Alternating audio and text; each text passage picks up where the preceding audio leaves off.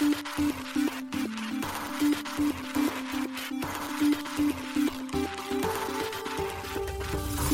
しい経済ニュース。この番組では現当社のメディア新しい経済がブロックチェーン仮想通貨フィンテックに関する日々のニュース解説を平日毎日音声コンテンツでお届けしています。そして新しい経済ではブロックチェーン仮想通貨に関するニュース解説記事やインタビュー記事学習記事などのたくさんのコンテンツを掲載しております。ぜひ新しいひらがな経済漢字で検索してメディアもチェックしてください。そして LINE 公式アカウントではメディアの更新情報を配信しております。LINE 公式アカウントにもぜひご登録ください。この番組は株式会社フィナンシェの提供でお送りします。フィナンシェはスポーツチームやエンタメプロジェクト DAO などのトークンを購入して支援ができる新しいクラウドファンディングサービスです。サッカー J リーグ野球バスケなどのプロスポーツチームをはじめ映画やアイドルインフルエンサーなど100以上のプロジェクトのトークンがフィナンシェで購入できます。さらにトークン購入者はプロジェクトに応じたキャンペーンの参加や NFT などの特典もぜひ iOS や Android でフィナンシェのスマホアプリを入れて新たな応援体験を味わってください。あなたの夢がみんなの財産になる。フィナンシェ。現当社新しい経済編集部の大津賀です。高橋です。はい本日は8月の8日火曜日です。今日のニュースいきましょう。ペイパル、米ドルステーブルコイン、PYUSD ローンチ、ERC20 でパクソス発行。米下院金融サービス委員会委員長、ステーブルコイン法案推進を求める、ペイパル、PYUSD ローンチ受け。ソラミツと多摩大らクロスボーダー決済と EC 開発プロジェクト発足。CBDC とステーブルコイン活用で香港規制当局無認可の暗号資産プラットフォームへ警告。シンガポール金融管理局 Web3 含むフィンテック革新に最大約159億円の資金提供へ。シンガポール赤十字社 BTC やイーサなど暗号資産の寄付金を受け入れ開始。コインベースが米 SEC 訴訟の取り下げを求める。SEC の管轄範囲拡大指摘も。カーブファイナンスハッキングのハッカー盗み出した資金を一部返還。米サーティックがワールドコインの脆弱性を報告。すでに対応済み。アバランチの DEX トレーダー上がイーサリアム上でローンチ。GMO コイン板取引に同時コインとソラナ追加。中央大学のサッカー部とバスケットボール部フィナンシェでトークン発行。一つ目のニュースはペイパルが米ドルステーブルコイン PYUSD ローンチというニュースです。米決済大手ペイパルが独自の米ドル建てステーブルコインペイパル USD のローンチを8月7日に発表しました。なお大手金融会社が独自のステーブルコインを発行するのは初の事例となります。発表によると PYUSD は米ドルの価格に1対1でペッグされたステーブルコインでその価値は米ドル預金短期米国債同様の現金相当物に100%裏付けられているといいます。PYUSD 及びその準備金はニューヨーク州金融サービス局 NYDFS の規制監督対象になるとのことです。なお発行元についてはパクソストラストカンパニーとのことです。また PYUSD はイーサリアムブロックチェーン上で発行される ERC20 規格のトークンとのことです。そのため、すでに大規模で成長を続けている外部開発者コミュニティや暗号資産ウォレット、Web3 アプリケーションで PYUSD は利用できるようになるほか、暗号資産取引所でも簡単に採用可能であるとペーパルは説明しています。PYUSD は今後数週間以内に米国のペーパル顧客を対象に販売を開始するといいます。PYUSD を購入したユーザーは、ペーパル及びペーパルに互換性のある外部ウォレットレットとの間にて PYUSD の送金が可能になるということです。その他にも PYUSD によるピアツーピアの支払いや商品やサービスへの支払い時に PayPal のキャッシュアウト with クリプト機能により PYUSD を法定通貨へ変換して決済が可能になるといいます。また、ペイパルでサポートされている暗号資産ビットコイン、イーサリアム、ライトコイン、ビットコインキャッシュを PYUSD へ変換することや、反対に PYUSD から同銘柄へ変換が可能ということです。なお、PYUSD の利用は、ペイパル傘下のモバイル決済アプリ、ベンモでもサポートされる予定とのことです。ペイパルの CEO であるダン・シュルマン氏は、PYUSD について、長期的なビジョンは、これが決済インフラ全体の一部になることだと、ブルームバーグのインタビューに対し答えています。なお、パクソスでは PYUSD のコントラクトアドレスを同日に発表しています。イーサスキャンにて確認すると、イーサリアム上での PYUSD の総発行量は記事執筆時点において2690万 5005.66PYUSD となっています。ちなみにパクソスは2022年11月に初めて110万 PYUSD をミント発行していることが確認できます。その他解説を記事に載せておりますので、ぜひ記事も合わせてご覧ください。続いてのニュースは、米下院金融サービス委員会委員長、ステーブルコイン法案推進を求める、ペイパル、ペイパル USD ローンチ受けというニュースです。米下院金融サービス委員会のパトリック・マクヘンリー委員長が、ステーブルコイン規制法案可決の必要性を強調する声明を8月7日出しました。声明にてマクヘンリー委員長は、ステーブルコインが明確な規制の枠組みの下で発行されれば、21世紀の決済システムの柱として有望であるあるということを明確に示すとし、明確な規制と強固な消費者保護は、ステーブルコインがその可能性を最大限に発揮するために不可欠だと述べています。また、マクヘンリー委員長は、私たちは現在、米国がデジタル資産イノベーションの最前線に立ち続けるための岐路に立っている。米国議会は、米国が将来の金融システムをリードすることを確実にするための法案について、かなりの前進を超党派で示している。私たちはこの仕事を終わらせなければならないと語りました。なお、同声明は、オンライン決済サービスのペイパルによる決済用ステーブルコインのローンチ発表を受けてのものです。ペイパルは8月7日、独自の米ドル建てステーブルコイン、ペイパル USD のローンチを発表。発表によると、ペイパル USD は米ドルの価格に1対1でペッグされたステーブルコインで、その価値は米ドル預金、短期米国債、同様の現金相当物に100%裏付けられているといいます。なお、ペイパル USD は今後数週間以内に米国のペイパル顧客を対象に販売を開始するとのことです。下院金融サービス委員会は7月26日、決済用ステーブルコインのための明確化法案と呼ばれる規制枠組みを提出。同法案は暗号資産がどのような場合に証券、もしくは商品とみなされるか定義し、米商品先物取引委員会 CFTC による業界監督を拡大する一方、米証券取引委員会 SEC の権限を明確にする内容です。しかし法案には金融委員会のマキシン・ウォーターズ下院議員ら民主党の一角から強い反発が出ているほか、シェロット・ブラウン上院銀行委員長が新たな暗号資産規制法案の必要性に懐疑的な見解を示していました。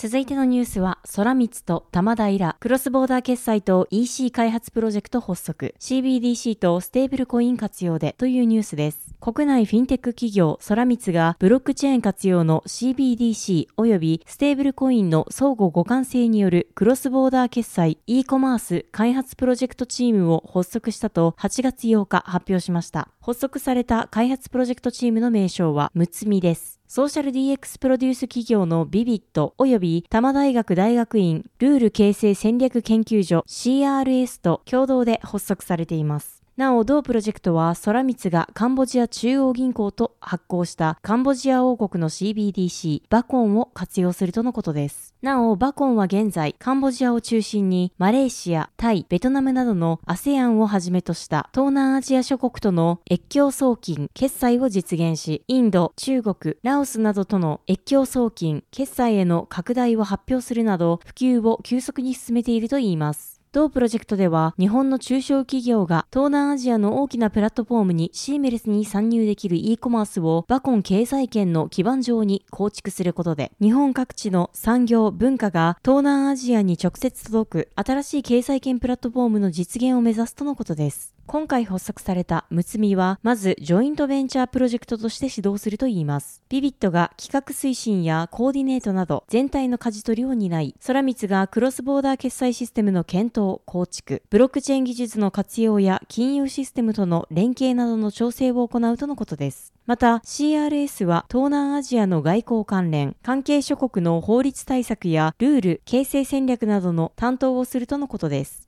今後は同プロジェクトに賛同する協力企業とともに、マーケティングや POC を進め、2024年秋頃のサービスローンチを目指すとのことです。また、今回の発表では、むつみにおいて実現を目指すクロスボーダー決済の具体的な仕組みについても説明されています。その仕組みとは、日本の様々な金融機関が発行するステーブルコインと、カンボジアの CBDC バコンをステーブルコイン交換所経由で接続するとのことです。この交換所では、ステーブルコインと CBDC CBDC の交換及び為替レートの換算を行うといいます。また、バコンではすでにマレーシア、タイ、ベトナムと QR コードによる越境決済が実現しており、さらにインド、中国、ラオスとも越境決済を開発中です。そのため、東南アジア各国の QR コード決済手段の保有者は、バコンを経由して日本とのクロスボーダー決済が可能になるといいます。これにより、クレジットカードを持たない層も各国の QR コード決済手段を活用して、スピーディーかつ低コストにクロスボーダー決済が可能になり、日本からの地域の特産品や各種のデジタルコンテンツを容易に東南アジア全体に販売可能になるとのことです。空光は2020年より実運用が開始されているカンボジア王国の CBDC バコンを同国中央銀行金融監督局であるカンボジア国立銀行と共同開発しました。バコンには空光開発のオープンソースのブロックチェーンであるハイパーレジャーイロハが利用されています。またカンボジア王国銀行によると CBDC バコンは2020年11月末時点においてホールセール決済は延べ790万人の利用者となり開発から約1年で国民の約2分の1に普及したとのことです。なお、バコンはカンボジアにおいて、大口の銀行間取引であるホールセール決済と国民や企業が日々の送金や支払いに活用するリテール決済の両方で利用されています。また、空光は2021年12月、フィジー、ソロモン諸島、トンガ、バヌアツの4カ国と CBDC 発行の検討を行うと発表していました。この取り組みでは、空光が NTT データ経営研究所のブロックチェーン関連業務の一部を受託した形で行われるとのことでした。なお、昨年6月には、ベトナム、フィジー、フィリピンなどで CBDC 導入に向けた調査事業を開始しています。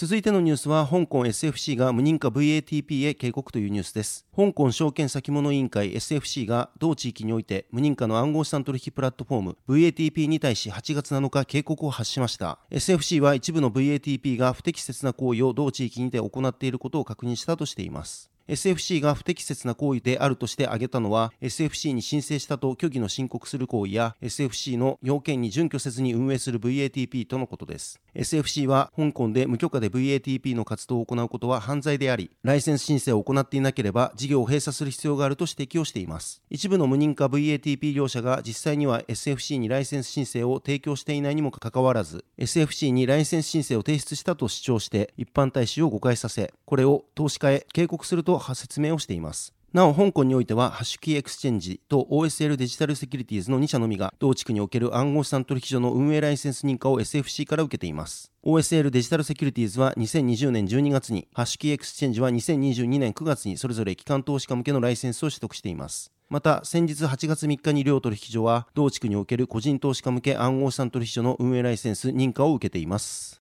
続いてのニュースは、シンガポール金融管理局 Web3 含むフィンテック革新に最大約159億円の資金提供へというニュースです。シンガポール金融管理局 MAS が金融セクター技術イノベーションスキーム3.0に基づき3年間で最大1億5000万シンガポールドル日本円にして約159.3億円を拠出すると8月7日発表しました。金融セクター技術イノベーションスキームとは金融機関のイノベーション活動を支援するために MAS が2015年6月に導入した計画です。FSTI1.0 と2.0では新型コロナウイルス感染症のパンデミックを通じて金融機関と顧客にサービスを提供した金融機関のデジタル能力強化に貢献した実績を持つといいます。FSTI3.0 では最先端技術の利用や地域的な結びつきを伴うプロジェクトを支援し、イノベーションを加速、強化することを目指すといいます。Web3 を含む新興技術から生まれる革新的なフィンテックソリューション支援には業界と連携することが重要だと認識する MAS は、業界のユースケースにおける革新的な技術の使用について公募を行い、助成金を提供すると述べています。なお、FSTI3.0 は次の3つのコースで構成されるとのことです。1つ目の強化されたセンターオブエクセレンストラックでは、前身のコースから助成金の対象範囲を拡大し、コーポレートベンチャーキャピタル事業体までをカバーするといいます。この助成金により CVC は、新興企業が規模を拡大し、弾力的で実行可能なビジネスモデルを開発できるよう、強力な指導と支援を提供できるようになるとのことです。2つ目は、イノベーションアクセラレーションショントラックです。同コースでは、業界のユースケースにおける革新的な技術の利用について公募を行うといいます。なお、助成金は実際の試験と産業化を支援するために提供される予定です。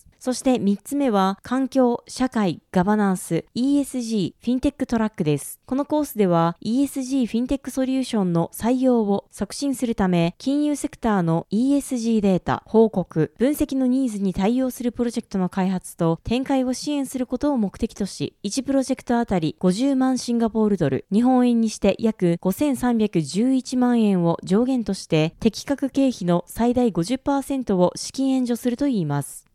FSTI3.0 では人工知能とデータ分析、規制技術などの主要分野における高度な能力開発と採用を引き続き支援していくといいます。具体的には中小金融機関における人工知能とデータ分析の採用促進や規制技術ソリューションの取得を検討しているデジタル成熟度の低い企業の支援に重点を置くとのことです。また FSTI3.0 はシンガポール国内のフィンテック人材プールを強化するため各コースを通じ申請者に人材育成にリソースを割くことを求めるとのことです。続いてのニュースはシンガポール赤十字社が暗号資産の寄付金を受け入れというニュースです。シンガポール赤十字社が寄付金の受け入れにビットコイン、イーサリアム、テザー、USD コインの4つの暗号資産の対応開始を8月7日に発表しました。シンガポール赤十字社による寄付金の暗号資産受け入れは暗号資産決済会社 AAA を介して行われるということです。AAA を介した寄付金の支払いについては寄付したい金額法定通貨を事前に設定すると同社のシステムにより自動的に暗号資産へ換算が行われ固定された為替レートでユーザーは寄付金を支払えるということです。またシンガポール赤十字社は寄付された資金を孤立した高齢者や障害者恵まれない子ども若者家族を支援する人道支援活動に充てると説明しています。なお AAA はシンガポール金融管理局より暗号資産決済ライセンスを取得したアジアを代表する初の暗号資産決済企業ということです。続いてのニュースは、コインベースが米 SEC 訴訟の取り下げを求める SEC の管轄範囲拡大指摘もというニュースです。米大手暗号資産取引所コインベースが米証券取引委員会 SEC に対し提訴を取り下げるよう裁判所に求めました。8月4日に裁判所へ提出された書類により明らかとなりました。またコインベースの最高法務責任者であるポール・グレワル氏は8月3日の決裁会見にて提訴の棄却を申し立てる意向を示していました。SEC は6月6日、コインベースが証券である暗号資産取引を扱うことで、未登録のブローカーとして違法な運営を行い、連邦証券法に違反したとして、同取引所を提訴しています。コインベースは今回提出した書類にて、SEC は訴状で指摘されたデジタル資産及びサービスの関連取引が1933年証券法及び1934年証券取引法に基づく投資契約、すなわち証券である場合に限り、このの強制執行を行うことができると指摘。しかし、法律上いずれも該当しないため、請求は棄却されなければならないと主張しています。コインベースは書類にて、ハビーテストで定義される投資契約の特徴は、事業会社の利益、収入、または資産に対する契約上の権利が購入者に付与されることを示唆することだと指摘。また、コインベースのプラットフォームとコインベースプライムを介した取引は、事業の収入や利益、資産を反映した将来の価値を提供する契約上の約束ではなく、また約束に関与するものではないと述べています。また、SEC はコインベースの取引所、コインベースプライム上で行われる訴状について、証券だと指摘された12のトークンの取引を投資契約に該当するとは主張していないし、また主張することはできない。それらは資産売却であり、買い手と売り手の義務は売却時点で解消されるからだとコインベースは断言しています。なお、ハウィーテストは米国において特定の取引が証券取引の定義の一つである投資契約に該当するかどうかを判定するテストです。また、提出書類では、リップル裁判の判決についても触れられており、根本的な事実は今回申し立てられたものと実質的に同一であると述べられています。リップル裁判の判決は、リップル社による XRP の機関投資家向けの販売スキームは、ハウィーテストの条件を満たすため、未登録証券募集にあたるが、個人向けに販売される XRP は、有価証券ではないというものでした。コインベースは、同社提供のステーキングとウォレットサービスが、証券取引法に違反しているという SEC の主張は、リップル裁判の判決と同様の理由で棄却されるべきだと主張しています。また、書類の中でコインベースは、重要問題法理についても再度触れ、この提訴によって SEC の管轄範囲が大幅に拡大され、暗号資産業界が含まれることになると懸念を示しています。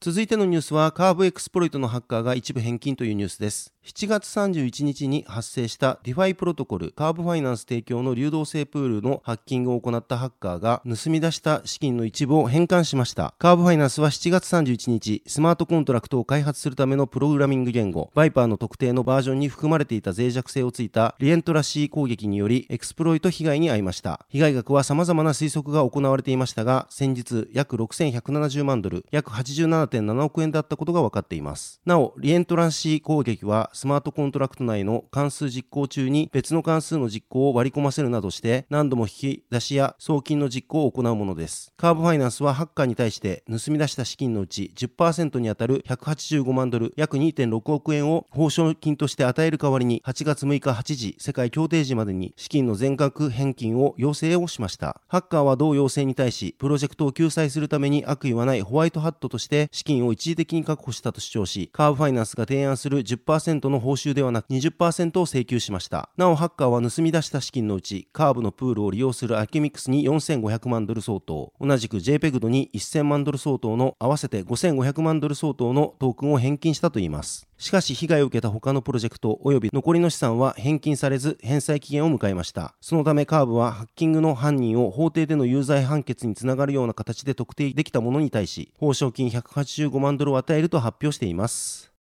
続いてのニュースは、サーティックがワールドコインの脆弱性を報告というニュースです。Web3 セキュリティ企業のサーティックが暗号資産プロジェクトワールドコインのシステムにて脆弱性を発見し、報告していたことを8月8日に発表しました。サーティックによると、脆弱性が発見されたのは5月29日で、オーブのオペレーターの審査プロセスに脆弱性があったということです。通常オーブはワールドコインによる厳格な本人確認プロセスを通過した企業のみが取り扱えます。今回報告された脆弱性は、このプロセスの回避が可能になるというもので、攻撃者が検証プロセスをを通過することなく、オーブを取り扱える可能性があったといいます。なお現在同脆弱性はすでに解決されており、今後どのようにして脆弱性が発見され、解決したのかが公開される予定となっています。サーティックはワールドコインの公式の監査法人ではなく、ツイッターにて、サーティックはワールドコインとは無関係であり、これは標準的なホワイトハットについての開示だと述べています。ワールドコインはプライバシーのリスクがあるとの批判にさらされています。7月28日にはフランスのデータ保護機関がワールドコインのデータ収集の合法性を疑わしいとの理由で調査していることが報道されています。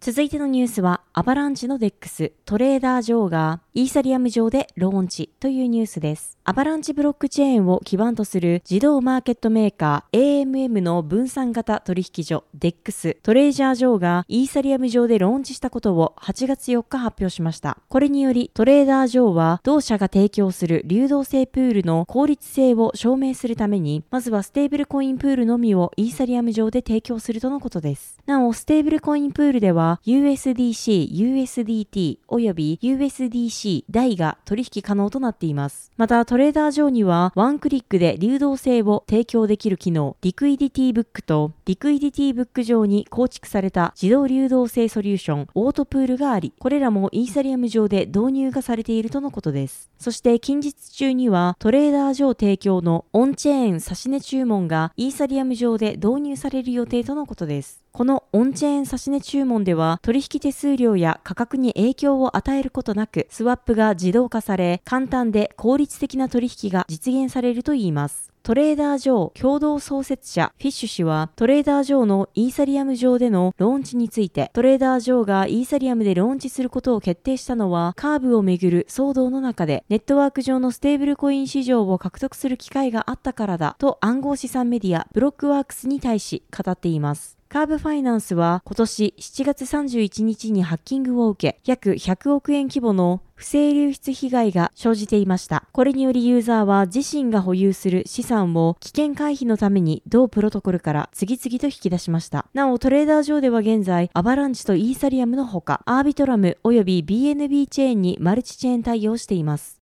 続いてのニュースは GMO コイン、板取引に同時コインとソラナ追加というニュースです。国内暗号資産取引所 GMO コインが取引所サービスにおいて暗号資産同時コインとソラナの取扱い開始を8月4日発表しました。両銘柄は8月5日11時より取引所サービスにおいて取扱いが開始しています。発表によると同時コインの最小注文数量は1回につき10同時コインで最小注文単位は1回につき1同時コインとなっており最大注文数量は1回につき20万同時コインで、最大取引数量は1日につき100万同時コインです。取引手数料については、メーカーがマイナス0.03%、テイカーが0.09%とのことです。また、ソラナについては、最小注文数量が1回につき0.01ソラナで、最小注文単位は1回につき0.01ソラナとなっており、最大注文数量は1回につき200ソラナで、最大取引数量は1日につき4000ソラナとなっています。取引手数料については、メーカーがマイナス0.03% 0.3%で、テイカーが0.09%とのことです。なお、同時コインでの取扱い暗号資産は合計で26銘柄で、そのうち取引所サービスで取り扱われているのは23銘柄となります。同取引所には現在、ビットコイン、イーサリアム、ビットコインキャッシュ、ライトコイン、リップル、ネム、ステラルーメン、ベーシックアテンショントークン、テゾス、クアンタム、エンジンコイン、ポルカドット、コスモス、シンボル、モナコイン、カルダノ、メーカー、ダイ、チェーンリンク、ク、FCR コイン、ドージコイン、ソラナ、アスター、ファイルコイン、ザ・サンドボックスシリーズが取り扱われており、ファイルコイン、ザ・サンドボックスシリーズ以外の23銘柄が取引所サービスの対象銘柄となっています。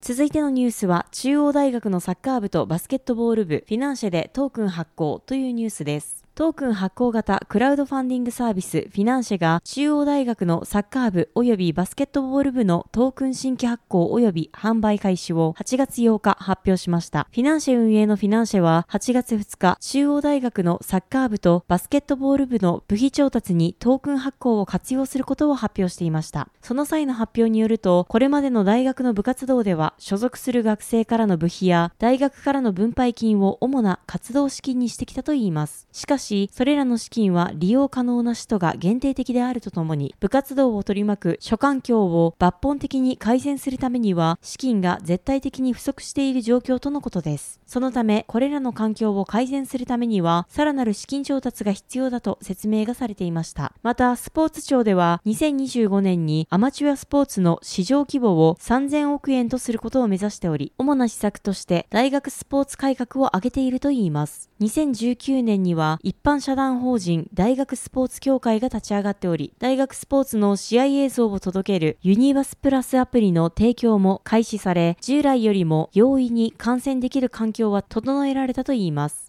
しかし、ファン層が大幅に拡大したとは言い難く、さらに多くの人を巻き込む施策が必要とされているとのことです。このような中でフィナンシェは一過性ではなく、継続的な関係性を築く手段として利用できるトークンを活用したコミュニティ形成を行うことで、中央大学サッカー部及びバスケットボール部の活動を支援していくといいます。この活動を通じて、学生スポーツならではの学生の成長、試合に対する選手の熱い思いなどを知ってもらうとともに、部の意思決定への参加機会も提供することで、ファン層のさらなる拡大、活性化を目指すとのことです。なお、サッカー部は中大サッカートークン、バスケットボール部は中大バスケトークンの名称でトークンが販売されます。両トークンの初回販売は8月8日11時から9月15日18時まで実施される予定です。中大サッカートークン及び中大バスケトークンは、中大バスケトークン購入者の特典として、各部運営の一部に携われる投票企画への参加や参加型イベントへの招待、特典抽選への応募などの権利が得られます。投票はトークン保有数に応じて、投票数が多くなる仕組みや、保有しているトークン数の割合によって、抽選特典の投票確率が変動する仕組みとなっています。また、一定のトークンを保有しているサポーターには、限定の特典も提供されるといいます。現時点でサッカー部においては、言葉の選定からデザイン決定までトークン保有者と一緒に横断幕を作成する横断幕の作成成プロジェクトや、選手のトレーニングメニューや食事メニューを一緒に決めていくフィジカルパートナー企画、選手の練習用シューズのデザインを投票で決定するエスコートランナー企画が計画されています。また、バスケットボール部では、試合ごとに定めた基準で活躍する選手を予想する活躍選手予想企画や、いくつかの案の中からチームロゴを決める投票を行うみんなで決めるチームロゴ企画、選手宛てのメッセージをスタッフが選手に伝え、選手から返信をする、選手とつながれるトークルーム企画が計画されているとのことです。中大サッカートークンの販売メニューは3000ポイントから5万ポイントで50万ポイントで購入できる支援コースが5つあります。また、中大バスケトークンでは3000ポイントから50万ポイントで購入できる支援コースが7つ用意されています。それぞれのメニューによってトークンの獲得数が異なるほか、購入者にはそれぞれのコミュニティへの参加と投票企画、抽選応募への参加の権利が付与されます。また、その他にもメニューによって特典がそれぞれ用意されています。なお、フィナンシェポイントは、フィナンシェプラットフォーム上でのみ使用できるポイントのことで、1ポイント1円で購入できます。また、中大サッカートークン及び中大バスケトークンは、金融商品取引法上の有価証券ではなく、資金決済法上の暗号資産でもないとのことです。